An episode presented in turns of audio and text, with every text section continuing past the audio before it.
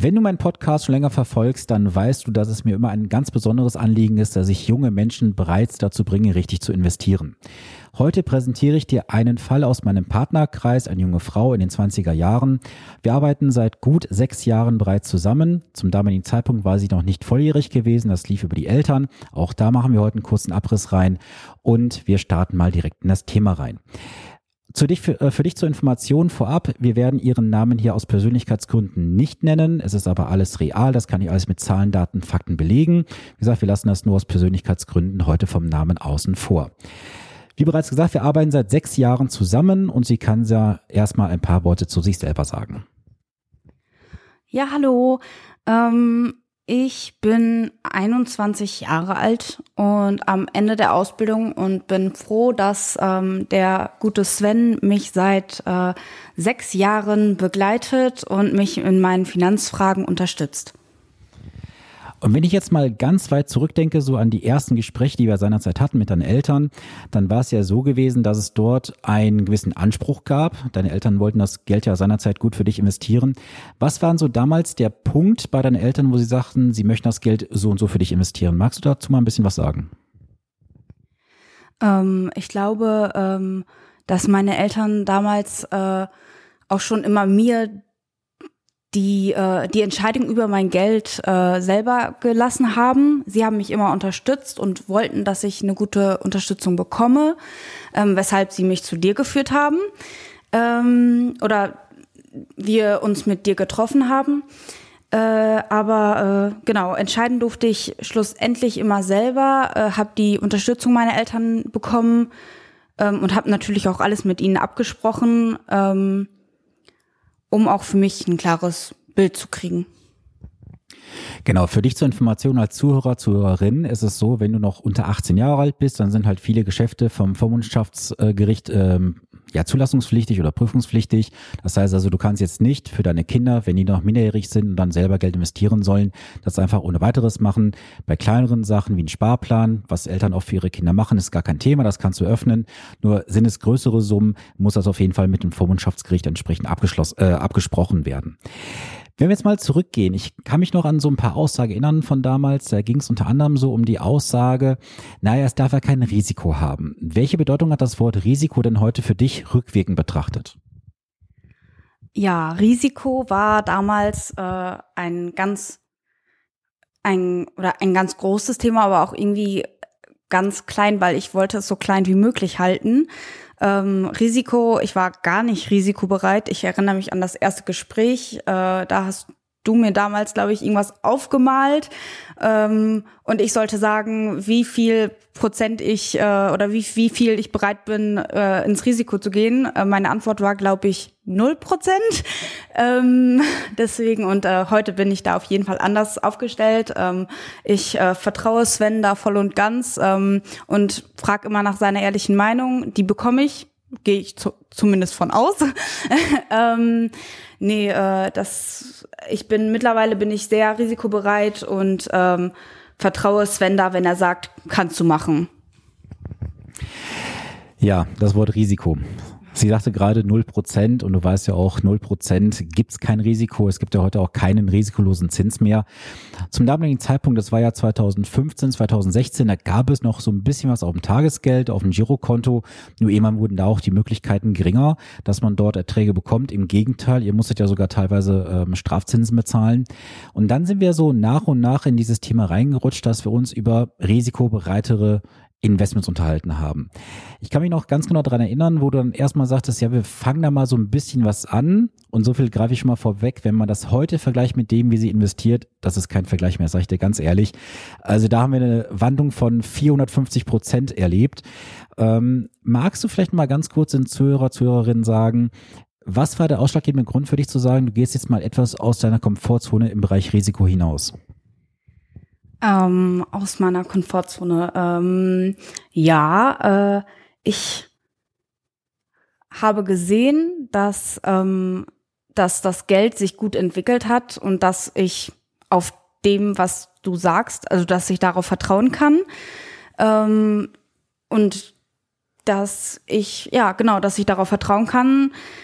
Und äh, deshalb ähm, bin ich auch oder dass sich das lohnt. Deshalb bin ich ähm, jetzt bereiter, mehr ins Risiko zu gehen und ähm, da mir auch selber, ich hatte ganz zu Anfang hatte ich immer das, ähm, hatte ich immer das, ähm,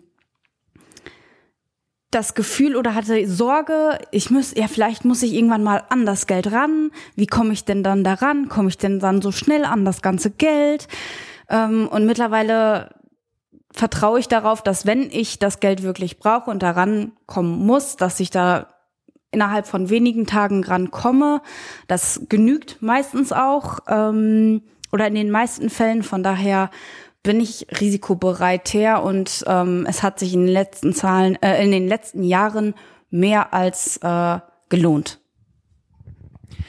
Der ausschlaggebende Grund war damals äh, für dich zur Information, dass wir mal mit ein bisschen ja, Zahlenzauber gezaubert haben.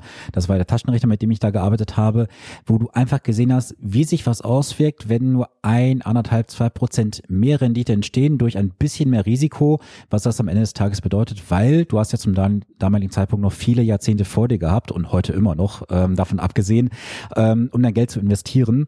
Und ich habe dir damals auch ganz klar gesagt, wenn du zwölf Jahre oder länger investierst, hast du selbst bei einer 100% Aktienquote kein Risiko, dein Geld zu verlieren. Jetzt muss man natürlich auch dazu wissen, dass wir jetzt nicht über, ich sag mal, 10.000 Euro sprechen, sondern schon über ein bisschen mehr. Und natürlich ist es für einen Anleger immer schwierig, diesen Verlust zu verkraften. Wenn ich jetzt mal ein Datum nenne, das habe ich mir bewusst rausgesucht aus der Historie, und zwar gebe ich mal ein Datum, das war der 31.01. 2020. Ich sehe gerade so ein kleines Grinsen auf ihrer Lippen, auf ihren Lippen. Was verbindest du mit diesem Tag? Ähm, das Gespräch war äh, oder auf das Gespräch war ich äh, sehr gespannt, weil ähm, meine Aktien sind alle gefallen. In ähm, aber ja, ich korrigiere mal. Äh, das ist, da hat sie gerade schon ein bisschen, du siehst, das ist alles live und euch nicht geschnitten. Ähm, sie hat vorgegriffen, aber am 31.01., da haben wir zusammengesessen und sie hat gesagt, okay, ich habe verstanden, ich habe jetzt ein paar Jahre Erfahrung, ich habe mir die Notizen rausgesucht und ich sagte, weißt du was, Sven, ich gehe jetzt all in. Das war so ein Satz, der ist so sinngemäß gefallen. Sie sagte, ja, ich habe ja die Zeit, ich bin entspannt, ich weiß, worauf ich mich einlasse, wir gehen 100% rein. Und dann kam nach dem 31.01.20 ein bisschen der Aufschwung, es ging nach oben. Ja, und dann kam der 20. März 2020. Was waren da gewesen? Ja, da war, wie ich gerade auch schon anfangen wollte zu erzählen, ähm, war auf einmal das Tief. Alles ist gefallen und ich habe mir hab mir die Konten angeguckt oder die, die genau die ähm, die, das Vermögen und äh, war erstmal total am Ende am Boden und dachte, scheiße, was ist denn jetzt mit dem ganzen Geld? Wie soll ich, wie soll ich das verkraften? Und wie soll ich damit umgehen? Auch äh, in meinen jungen Jahren damals noch und äh, auch äh, ganz zu Anfang. Ähm, ich wusste, wusste und weiß auch immer noch nicht genau, wie ich mit dem ganzen Geld umgehen soll. Deswegen bin ich froh, Sven an meiner Seite zu haben, ähm, um wieder auf das Thema zurückzukommen. Am äh, 30, am 31., 20.3., 20.3. war das äh, fünf Tage nach der, äh, nachdem Corona hier begonnen hat. Ähm, genau, äh, 20.3. alles ist gefallen und ich habe total die Krise gekriegt. Hab gesagt, Sven, was soll ich machen? Was soll ich machen? Sven sagte, bleib ruhig lass, lass es machen, du, das, das wird, das wird nicht so schlimm. Und ich bin drin geblieben, hab drauf gehört und es hat sich ausgezahlt um dir mal vielleicht so ein paar Zahlen an die Hand zu geben. Ähm, wir haben von damals, als wir investiert haben, zu diesem Tiefpunkt am 20.03. einen Verlust gehabt von irgendwo knapp um die 36,5 Prozent. Das ist ein Schluck aus der Pulle, keine Frage. Das kannst du gerne im Dreisatz hier ausrechnen, wie viel es bei 100.000, bei 200.000 Euro ist. Und es gab damals von dir am 20.03. Ähm, auch diese Frage, was soll ich denn jetzt tun? Und die Frage war ja von dir, was ist, wenn es fällt? Kannst du dich noch an die Antwort erinnern, was ich dir gesagt habe? Sie schüttelt den Kopf. Ich habe ihr einfach ganz stumpf gesagt, dann fällt's. Das hört sich jetzt vielleicht als Zuhörer vielleicht ganz stupide und einfach an, weil du jetzt zu deinem Geld keine emotionale Verbindung hast. Nur sie hat das Geld wenige Wochen vorher investiert. Macht dann diesen Kursrutsch mit und möchte dann auf einmal aussteigen. Ich sage dann einfach, nee, du bleibst drin und wenn es fällt, dann fällt's. Das ist erstmal, ich sage es dir ganz offen als Zuhörer, Zuhörerin, ein Schlag ins Gesicht. Doch jetzt rückwirkend betrachtet war das die beste Empfehlung, die ich ergeben konnte. und jetzt sind wir natürlich sehr gut im Plus. Da sehe ich gerade wieder so ein Lachen auf den Lippen. Ähm, und das hat sich ausgezahlt. Und jetzt musst du als Zuhörer dir einfach Folgendes vor Augen führen. Wenn du damals ausgestiegen wärst, dann wärst du heute nicht mehr im Kapitalmarkt investiert, weil du die Hose gestrichen voll hättest. Du würdest also jetzt diesen Verlust realisiert haben historisch, wärst nicht wieder eingestiegen würdest jetzt wieder diesen Marktmöglichkeiten hinterherlaufen und würdest dann natürlich auf lange Zeit auch einen kapitalen Verlust erleiden. Wenn du jetzt mal zurückschaust oder jetzt in Zukunft schaust, wie geht's jetzt im Nachhinein, wenn du gesehen hast, es ist nach oben gegangen und was hast du für dich ein Learning daraus gezogen? Ähm, ja, als Learning habe ich rausgezogen, dass ich, äh, also mir geht's mit den Zahlen jetzt momentan äh, super natürlich. Ähm, also daraus gezogen habe ich, dass ähm, ich einfach auf dich hören sollte und ähm, ja, genau, dass, äh, dass ich einfach abwarten sollte und das Geld wird es machen. Und auch wenn äh, wenn durch äh, in der Corona-Krise, wenn es gefallen ist, ist es doppelt so, also es ist auch genauso gestiegen. Ähm, und ich habe gesehen, das Geld arbeitet auch ohne mich. Ich sollte es einfach drin lassen, warten und ähm, so spare ich, spare ich das meiste. Und es ist das Beste. Und wer jetzt nochmal so einen weiteren Ausblick auf die Zukunft wagen, ähm, glaubst du, dass wir in den nächsten Monaten, Jahren aufgrund der aktuellen Marktlage, ich sage mal nur beispielsweise Ukraine-Krise oder ähnliches, nochmal einen Rücksetzer bekommen? Mal so eine kleine Aussicht von deiner Person. Glaubst du, da kommt was oder glaubst du eher, es geht weiter nach oben?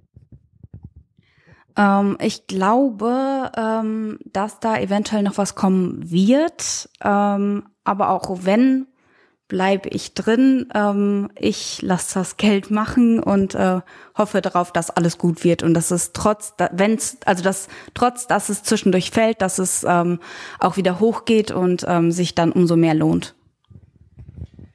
Jetzt hören wir den Podcast auch viele junge Personen, auch junge Eltern. Was würdest du den Eltern, wenn sie Kinder haben, ans Herz legen wollen? Also was sollen sie für ihre Kinder tun? Gerade auch wenn sie jetzt vielleicht noch sehr, sehr jung sind, ich sag mal so ein, zwei, drei Jahre alt oder vielleicht auch mal für die Generation, ich sag mal einfach jetzt 40 plus, die Kinder vielleicht haben so im Alter von 12, 13, 15, 16 Jahren. Was sollten diese Eltern ihren Kindern mitgeben? Weil du hast ja auch in jungen Jahren ähm, Geld bekommen über welchen Umstand auch immer, ist ja völlig egal. Aber wie ging es dir in jungen Jahren zu wissen, du hast da ein gewisses Vermögen liegen? Wie bist du damit umgegangen? Ähm, also damals war das, äh, war das erstmal total, also das war natürlich, das war eine große Menge Geld. Das war eine riesengroße Menge Geld und äh, ich musste damit erstmal, ich musste das erstmal realisieren. Das war, war mir äh, das war erstmal so unwirklich. Ähm, das, ich konnte das gar nicht realisieren richtig und ähm, das ist auch immer noch äh, für mich unglaublich, wie viel Geld ich eigentlich besitze und ich kann es immer noch nicht glauben und bin froh, jemanden wie Sven an meiner Seite zu haben, der mir dabei einfach hilft, das zu verwalten, weil selber also ich, möchte, ich möchte mir auch ehrlich gesagt da keine Gedanken drum machen, weil das würde mich nur verrückt machen.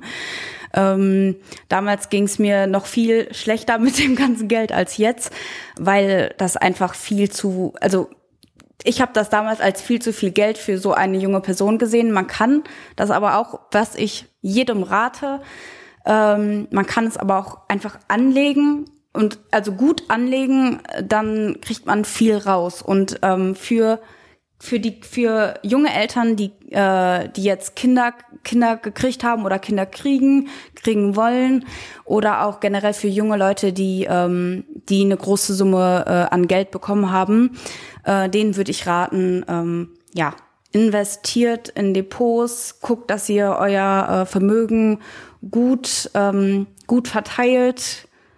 Bitte vertraut nicht allen Banken oder vertraut nicht auf all da, äh, vertraut nicht jedem und nicht darauf, nicht auf all das, was jeder sagt oder nicht darauf, was, was, wenn die irgendwer was andrehen möchte, ähm, hol dir mehrere Meinungen ein und ähm, guck dann, wem du meinst, vertrauen zu können. Ja, da habe ich gerade so eine kleine Erinnerung. Wir hatten ja heute über ein Thema gesprochen, Bitcoin, hat es mich ja bewusst darauf angesprochen, wo ich da auch meine Meinung zu gesagt habe. Ähm, würdest du heutzutage noch von dir aus sagen, du würdest in viele andere Bereiche investieren? Also du hast ja noch, äh, ich sag mal, Assets in Kunst, in Immobilien, also bist auch breiter aufgestellt. Würdest du heute sagen, du würdest in Bitcoin und ähnlichem investieren oder wie betrifft dich dieses Thema? Ähm, ich würde heute nicht sagen, dass ich in Bitcoin investieren würde, ähm, da ich da keinen Grund für sehe, keinen Sinn. Ähm, ich habe mein Geld gut, gut verteilt ähm, und hoffe, dass es einfach weiter arbeitet. Gibt dir das Geld denn auch jetzt in jungen Jahren so eine gewisse Gelassenheit und Ruhe, dass du weißt, dass für den späteren Ruhestand alles, ich sag mal, auskömmlich finanziert ist, auch heute schon, äh, wo du eigentlich weißt, okay, ich könnte arbeiten, muss vielleicht nicht arbeiten, ähm, je nachdem, wie man das jetzt sehen möchte. Was löst das Geld in dir aus, wenn du jetzt wirklich in deine Handy-App reinschaust und sagst, okay, da liegt die Summe X? Das jetzt mal reflektiert auf die Zukunft. Was, was löst das in dir aus für Gedanken?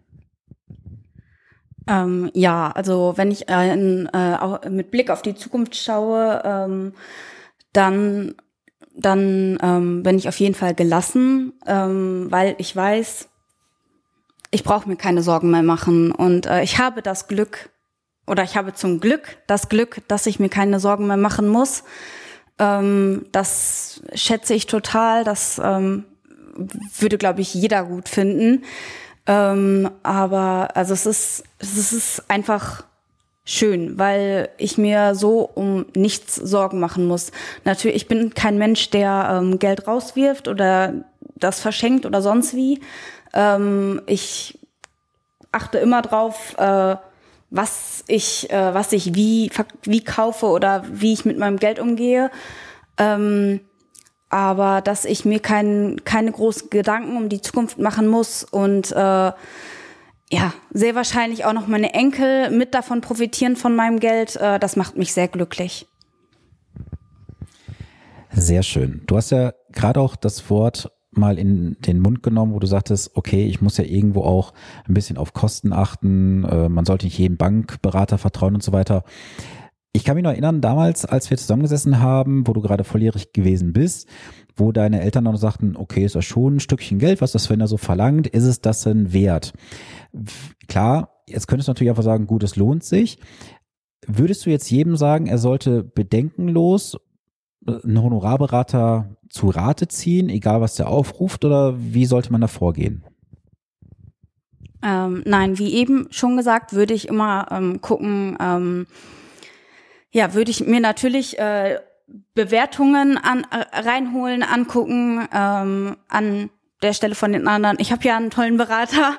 Ähm, genau, ich würde mir Bewertungen angucken. Ich würde ähm, mehrere Treffen vereinbaren und dann gucken, ähm, mit wem man am besten ähm, mit den Ansichten übereinstimmt und ähm, ja, bei wem man sich am besten aufgehoben fühlt, weil das ist das Wichtigste.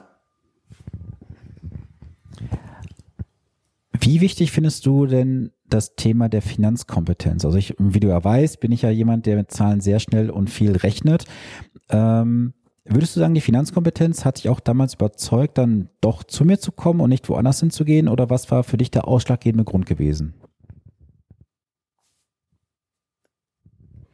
Ähm, der ausschlaggebende Grund war, dass, dass du mich und meine Eltern damals total überzeugt hast. Also ich war damals äh, 16. Ähm, da hatten meine Eltern halt auch noch mit Entscheidungsgewalt. Ausschließlich die Entscheidungsgewalt. genau, ausschließlich, genau, aber haben mir immer mit die Entscheidung überlassen oder beziehungsweise komplett. Ähm, Genau, äh, deswegen, ähm, wir waren von Anfang an äh, total überzeugt. Äh, am Anfang waren wir erst so ein bisschen so, ja, hm, mal gucken, wie, wie das wird. Ähm, Sven hatten wir oder hatte mein Vater durch äh, durchs Internet gefunden und da war äh, meine Mutter damals schon äh, bisschen ja mal gucken wie das so wird und äh, dann ist Sven äh, zu uns vorbeigekommen wir saßen zu dritt am Tisch und äh, Sven hat uns direkt überzeugt und äh, wir ja, ich oder ich bin froh, ihn jetzt die ganze Zeit an meiner Seite gehabt zu haben oder zu, noch immer noch zu haben und hoffe, dass es auch die nächsten Jahre so weitergeht. Von meiner Seite aus natürlich sehr, sehr gerne, weil die Zusammenarbeit mit dir macht auch sehr viel Spaß. Wir haben regelmäßig unseren Austausch. Wir sitzen gefühlt, lass mich nicht lügen, glaube ich, einmal im Quartal mindestens zusammen, wo wir darüber sprechen, uns die Zahlen anschauen, wir gucken uns alles an und es ist nirgendswo von meiner Seite aus immer irgendwas da, wo man sagt, wir müssen jetzt was umschichten, auf Teufel komm raus. Es ist völlig tiefenentspannt, es gibt einen allgemeinen Blick auch auf alles. Das ist mir persönlich auch sehr, sehr wichtig. Magst du den Zuhörern oder den Zuhörerinnen, also ist immer natürlich beides männlich, weiblich und divers hiermit gemeint, auch alle drei, ähm, magst du den Zuhörern hier nochmal sagen, was für dich jetzt perspektivisch der größte Vorteil wäre, mit einem Berater zusammenzuarbeiten und es nicht selber zu machen? Also wo ist dein Schmerzpunkt, wo du sagst, ich würde mir nie zutrauen, es selber zu tun? Was ist so deine Hürde? Also ich bin unglaublich froh, einen Berater an meiner Seite zu haben, ähm, weil ich einfach keine Lust und keine Zeit habe, ähm, die ganze Zeit alles im Blick zu haben. Und das kann ein nicht ausgebildeter, äh, ein nicht ausgebildeter Mensch, äh, der also nicht im Finanzwesen ausgebildeter Mensch, kann kann das alles gar nicht. Also das sage ich jetzt so. Ich, ich, das ist auch nur eine Vermutung, ähm, aber oder eine jetzt stelle ich so auf die These, ähm, dass wir das, also wie anderen Menschen, die das nicht beruflich gemacht haben, dass wir das gar nicht so im Blick halten können wie ein Finanzberater. Die äh, haben da ihre Programme, haben, haben einen ganz anderen Blick darauf, die wissen genau, auf welche Aktien muss ich gucken, was ist jetzt wichtig auch für meine, äh, für meine Klienten. Ähm, und ähm, da, das würde ich mir selber einfach gar nicht zumuten wollen. Welches Gefühl gibt dir denn so dieser ganzheitliche Blick auch? Du weißt ja, dass wir über gewisse Tools auch arbeiten, wo du dann alles im Blick hast. Ähm, was gibt das für ein Gefühl, wenn du weißt, du machst jetzt dein Programm auf über die Website, über die App und du siehst auf einmal, okay, das ist da, so und so hat sich's verändert. Was löst das in dir aus? Ähm, ja, wenn wenn's, äh, wenn mehr da ist, natürlich ein positives Gefühl und wenn weniger da ist, dann ähm, ja, dann sage ich mir selber, also dann ist natürlich erstmal so, hm, okay. Aber dann sage ich mir selber, okay, guckst du in der Woche nochmal rein und gucken, wie es dann ist. Und ähm, eigentlich habe ich von dir da ganz gut gelernt, einfach ruhig zu bleiben, den Zahlen zu vertrauen oder den, äh, den, dem Geld zu vertrauen, das Geld arbeitet. Von daher, ja, bin ich da ganz gelassen. Und klar, Damals hat es ein bisschen was gekostet bei mir, auch Laufen kostet ja ein bisschen was an Geld. Hat sich's für dich unterm Strich bis heute nach Abzug aller Kostenpositionen gerechnet? Eher ja, eher nein oder wie viel hat sich's für dich gerechnet? Also mich, für mich hat sich das auf jeden Fall gerechnet. Ich bin, ähm, wie ich glaube ich jetzt auch schon mehrmals gesagt habe, total, total zufrieden mit dir und deiner Arbeit ähm, und ähm, könnte mir auch keinen besseren Berater vorstellen. Gut, dass du jetzt hier kein Video hast. Ich werde mich gerade ein bisschen rot. So. Ja, ich hoffe, du konntest heute so ein bisschen was aus dieser Episode mitnehmen für dich. Also was ich dir auf jeden Fall mit an die Hand geben möchte, ist Punkt Nummer eins. Du solltest auf jeden Fall, wenn du jung bist, und jung bist du immer noch, solange du unter 67 bist, Zwinker, die Verantwortung für dein Geld übernehmen. Du solltest auf jeden Fall nicht blind irgendeiner Bank, irgendeinem Robo-Advisor vertrauen und jedes Honorar, was du heute in einen guten, seriösen Berater investiert, ist gut investiertes Geld, denn er stützt sich, wie du gehört hast, heute vor Fehlern. Dieser Fehler wäre für sie jetzt hier in diesem Fall sehr hoch gewesen und ich habe das auch mal nachgerechnet. Also der Vorteil auf die nächsten Jahrzehnte, so viel kann ich sagen, liegt bei weit über eine Million Euro. Und jetzt musst du das so, so weit ins Verhältnis setzen. Du hast damals ein Honorar bezahlt und kriegst jetzt faktisch einen Mehrwert durch diese, ich sag mal, Emotionsbegleitung im Jahre 2020 von über eine Million Euro. Das ist so viel, wie andere im Laufe ihres Lebens faktisch verdienen. Das hast du mal eben mit dem Fingerschnipsen faktisch verdient, weil du halt Emotionen ausgeschaltet hast. Und das finde ich halt schon sehr prägnant, dieses Beispiel, was ich auch immer wieder in Beratung bringe. Denn deine Zahlen sind einfach einprägsam und ich habe sogar letzte Tage, das mal kurz als Anekdote, sogar mit einem ähm, Ehepaar gesprochen. Die haben am 20.03. sogar investiert. Wir haben nachgeschaut in Transaktionen, die haben am 20.03. tatsächlich gekauft und haben heute, halte ich fest, eine Rendite von weit über 90 Prozent drin. Also da sieht man auch, das Timing ist nicht entscheidend. Wichtig ist, drin zu bleiben. Wichtig ist, investiert zu sein und nicht einfach das Geld irgendwo versauern zu lassen. Das heißt, was hast du jetzt zu tun? Erstens, prüfe deinen Berater, ob er Berater ist oder Verkäufer oder vielleicht sogar einfach nur ein Finanzrater. Naja, das B kannst du dann gerne mal in Klammern setzen. Punkt Nummer zwei, übernimm die Verantwortung für dein Geld. Das hast du heute gehört. Du musst einfach das Geld für dich arbeiten lassen. Punkt Nummer drei, nehme die Emotionen raus. Emotionen und Geld passt nie gut zusammen. Deswegen ist das Emotionsmanagement, was ich mache, auch immer das Wichtigste. Punkt Nummer vier, hab einen Gesamtüberblick über deine Finanzen, über Tools, über Apps, wie auch immer. Wichtig dabei, schau immer, dass die Daten nicht weiterverkauft werden, irgendwo ausgewertet werden. Da gibt es durchaus einige Anbieter in gewissen App-Stores, wo die Daten dann analysiert und ausgearbeitet und verkauft werden. Das ist bei mir definitiv ausgeschlossen, wie du auch weißt. Und Punkt Nummer fünf, mach es einfach. Du musst es einfach tun, schalt Gedanken aus, Emotionen, setz um und dann bist du auf jeden Fall auf der Siegerstraße.